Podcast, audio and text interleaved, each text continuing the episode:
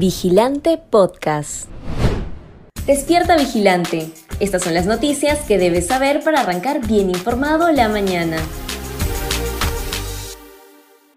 Pedro Castillo hizo 70 cambios en el gabinete en solo 13 meses de gestión.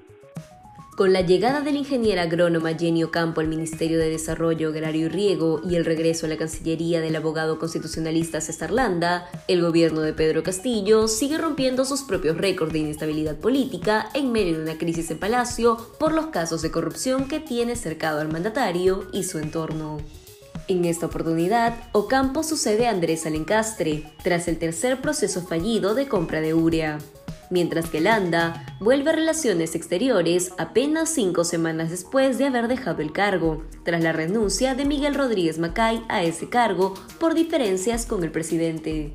De esta manera, en solo 13 meses de gestión, el gobierno acumula 70 cambios ministeriales, lo que explica la alta inestabilidad política y la incapacidad del Ejecutivo de marcar una ruta coherente de desarrollo.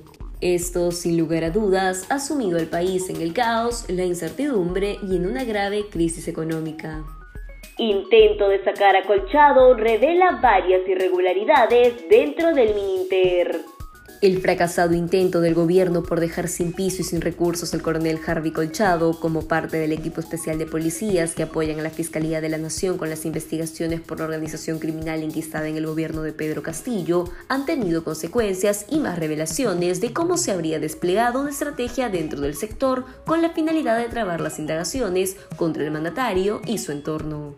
Para entender la complejidad del hecho, hay que tener en cuenta que la Dirección General de Inteligencia del Ministerio del Interior notificó vía memorándum que Colchado era retirado de la jefatura de la División de Búsqueda de Personas y lo reemplazaría el comandante PNP Mario Hidalgo. Dicho documento contaba con la firma del coronel PNP en retiro Luis Sánchez Lira, jefe de la Dirección de Contrainteligencia. Esa decisión buscaba que Colchado se dedicara de manera exclusiva al cargo de coordinador general del equipo especial de apoyo al equipo de fiscales contra la corrupción del poder. En este papel se veía como una decisión oportuna, pero en realidad lo que se buscó era dejar sin recursos y personal acolchado para continuar con su labor de investigación.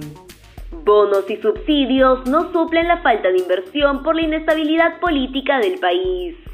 El plan de reactivación económica presentado la semana pasada por el ministro de Economía, Curburneo, no resolverá la crisis económica que padece el Perú por varias razones.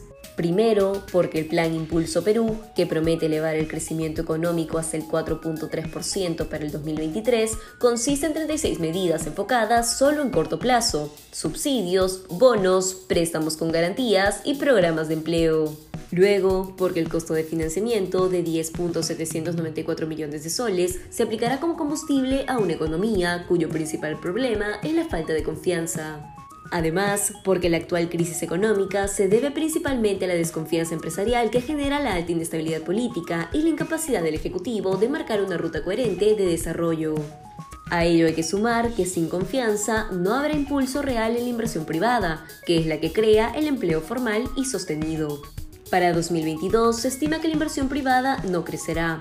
También se prevé que la inversión extranjera caería 17% este año y en 11% el próximo año.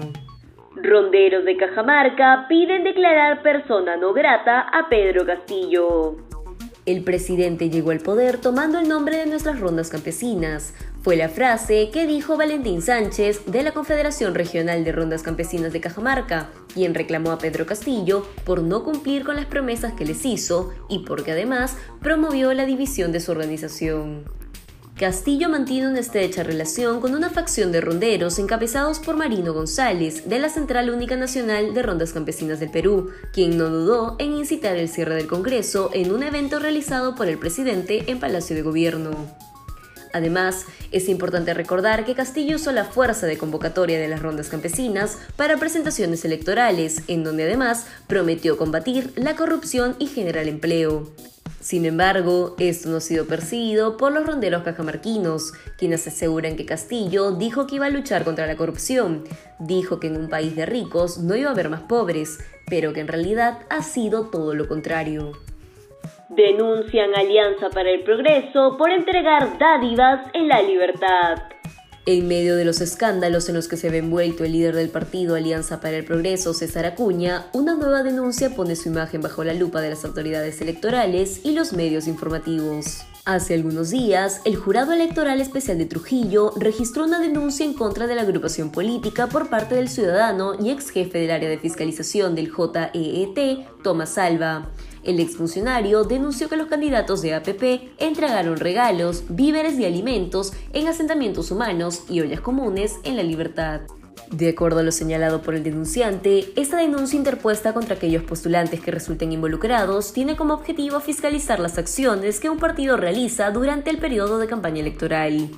Cabe señalar que según la ley número 28094, los candidatos inscritos en un proceso electoral están impedidos de ofrecer cualquier tipo de regalos durante los actos proselitistas.